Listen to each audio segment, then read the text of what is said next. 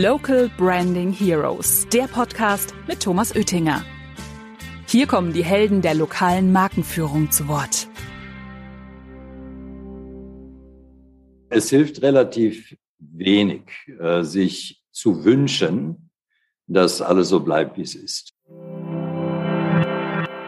Ein Geschäft ist dann robust, wenn es die größten, schlimmsten Überraschungen überstehen kann. Wir stellen immer das Wohlfühlen im Hier und Jetzt über das Wohl in der Zukunft. Und das hat mich eigentlich schon immer geärgert und aufgeregt. Und mit dieser Mission bin ich weiterhin unterwegs.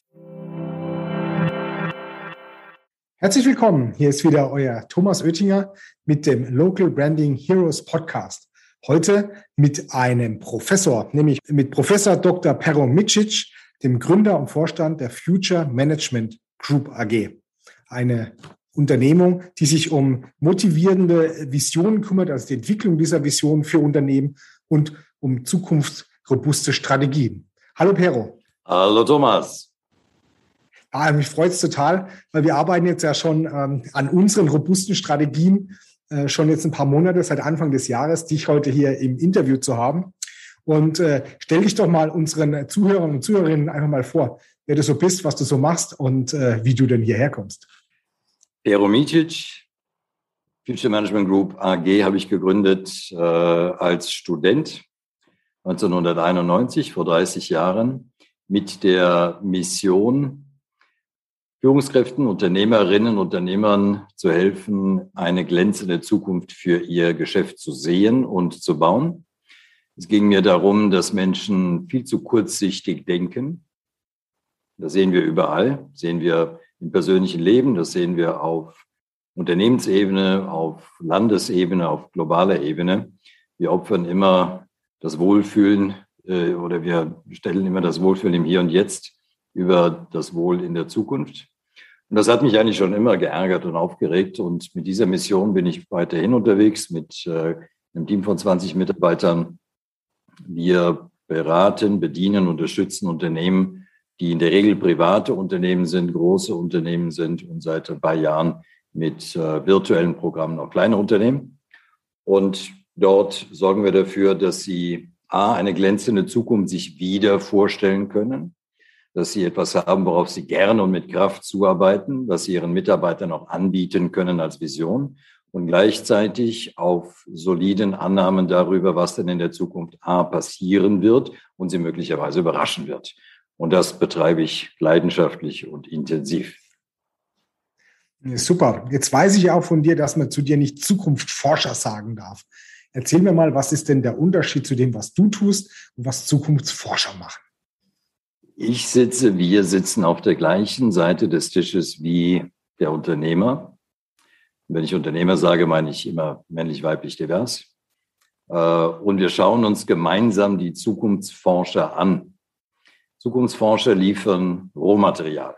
So wie der Schreiner das Holz einkauft, aus dem er dann einen Tisch macht oder einen Schrank, kaufen wir Zukunftsforschung ein, beziehungsweise gibt es ja überall kostenlos. Also gibt ja gar keinen Engpass daran, dass man an Visionen, Projektionen, Szenarien über die Zukunft etwas sieht, sondern dass man damit etwas ganz Praktisches anfangen kann. Deshalb forschen wir nicht an der Zukunft, sondern wir entwickeln Zukunftsstrategien und wir setzen sie um. Jawohl, super. Bevor wir jetzt mal so richtig tief einsteigen, würde ich gerne noch mal so ein paar ähm, private Sachen äh, von der wissen, die ich tatsächlich noch nie getraut habe zu fragen. Und jetzt kommst du nicht weg. Nämlich, ich würde gerne wissen, was ist denn dein Lieblingsgetränk? Mein Lieblingsgetränk ist tatsächlich Wein. Natürlich erstmal Wasser, aber dann in der nächsten Priorität mit mehr Genuss Wein. Äh, ich lebe im Rheingau, das ist eine Weingegend.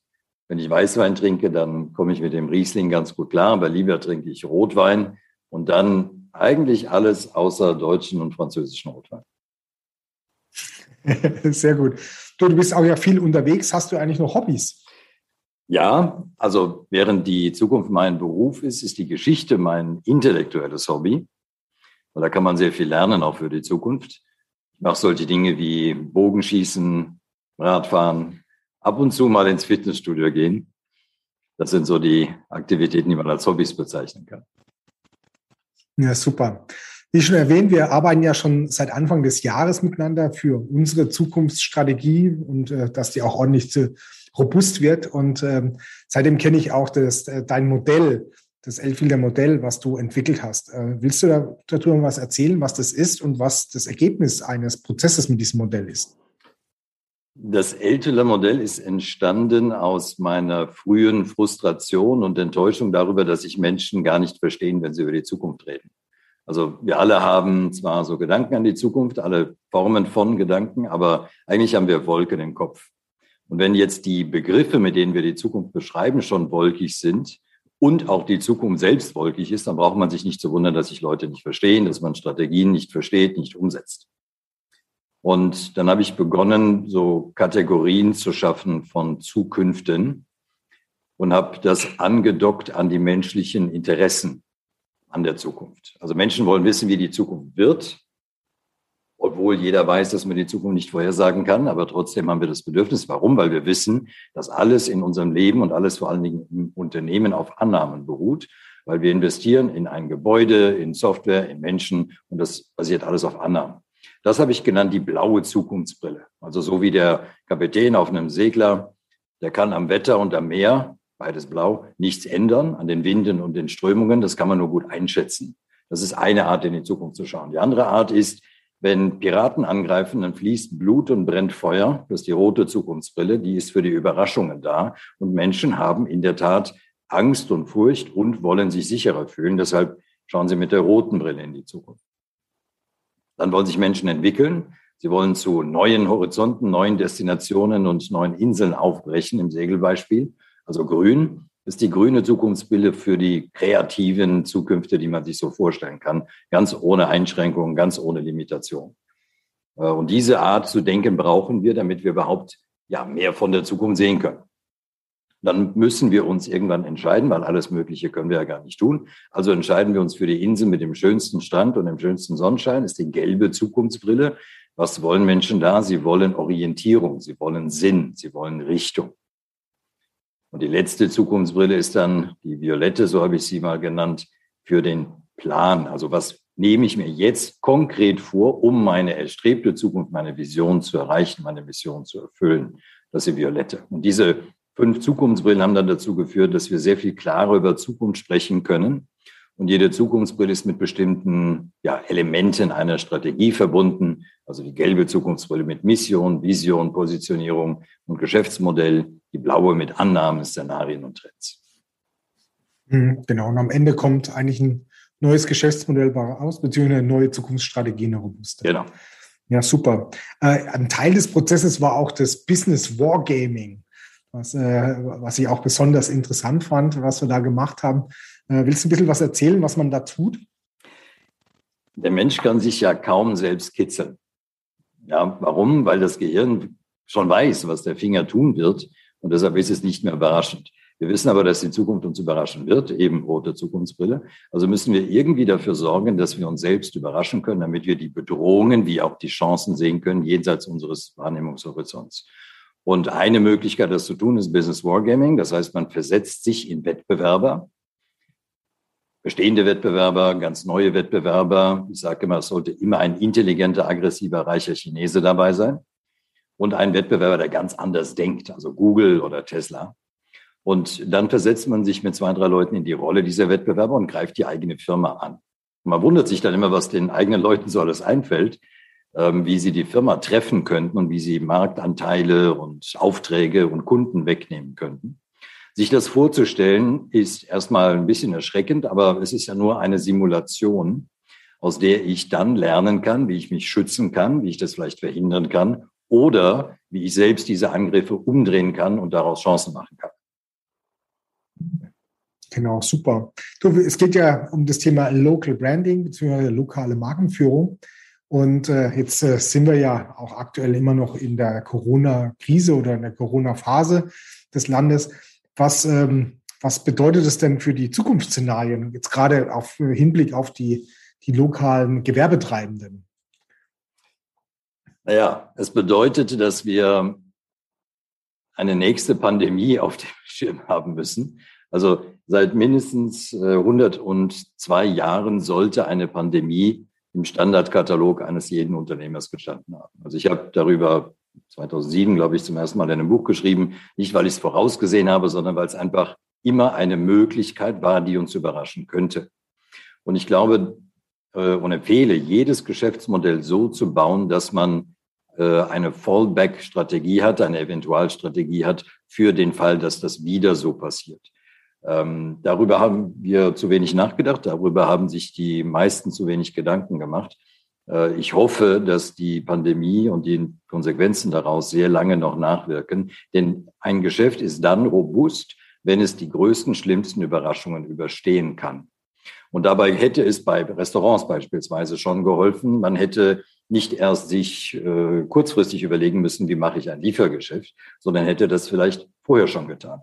Dass man vielleicht für eine Tanzschule überlegt, welche Elemente gibt es, die man ohne Körperkontakt machen kann. Wie kann ich, und das können natürlich dann nicht alles, können immer nur dann einige wenige Pioniere, die dann erfolgreicher sind ähm, und nicht erst nachdem die Pandemie gekommen ist, die nächste, sondern eben auch vorher schon. Also diese Robustheit einzubauen, die Überraschung mitzudenken, das gehört ganz wesentlich dazu, eine gute Strategie zu entwickeln. Aber der Mensch will sich mit solchen Dingen in der Regel nicht befassen, ist im Tagesgeschäft überlastet und dann fällt das eben hinten runter.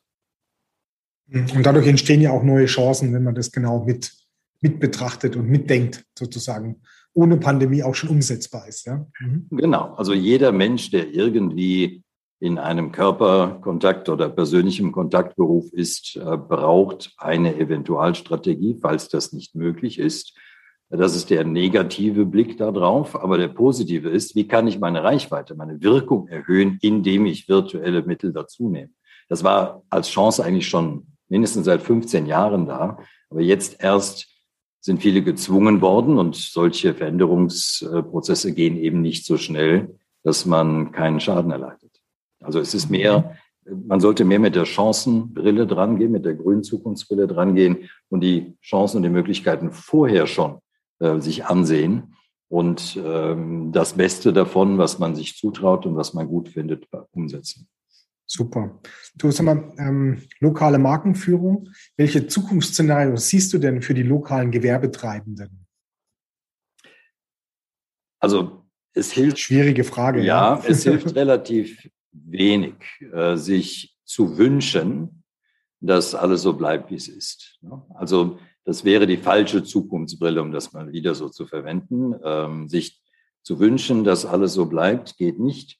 Mit der blauen Zukunftsbrille muss man sich klar machen, alles, was online geht, wird mehr in der Zukunft online gemacht. Lebensmittelhandel haben wir auch gedacht, oder viele gedacht, würde nicht gehen, funktioniert mittlerweile wunderbar.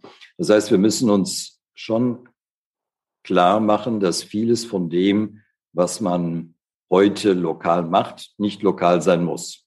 Dafür aber werden wir andere, also vor allen Dingen Dienstleistungen, werden wir andere lokale Geschäfte sehen. Wir werden ähm, weniger von dem sehen, was man, alles was zentral geht, wird so nach und nach zentral gemacht. Das muss man sich klar machen. Aber eben gerade das, was Erlebnis ist, gerade das, was besondere Qualität ist, auch der Erlebniskauf, das wird man dann weniger im Internet machen können und über das Internet machen können. Und ich glaube, es, so, so positiv die Botschaft auch sein sollte, unsere Innenstädte werden sich wandeln oder die Städte generell werden sich wandeln. Wir werden lokale Dienstleistungen haben, sehr viel mehr. Aber beispielsweise lokale Handel von Standardprodukten, die nicht beratungsintensiv sind, darauf würde ich einfach nicht mehr setzen. Mhm. Super, danke dir, Pero. Du, ich bin schon zu Ende mit meinen Fragen. Dankeschön, dass du uns so einen Blick in, äh, in die Methodiken und was man sich Gedanken machen kann, auch für die Markenführung Gedanken machen kann, äh, uns gegeben hast. Danke dir. Dankeschön. Tschüss. Mehr Infos zum Thema findet ihr auch auf unserer Webseite macapo.com. Local Branding Heroes findet ihr auf Spotify, Apple Podcasts und überall, wo es Podcasts gibt. Abonniert den Podcast und lasst gerne eine Bewertung da. Local Branding Heroes, der Podcast über lokale Markenführung mit Thomas Oettinger.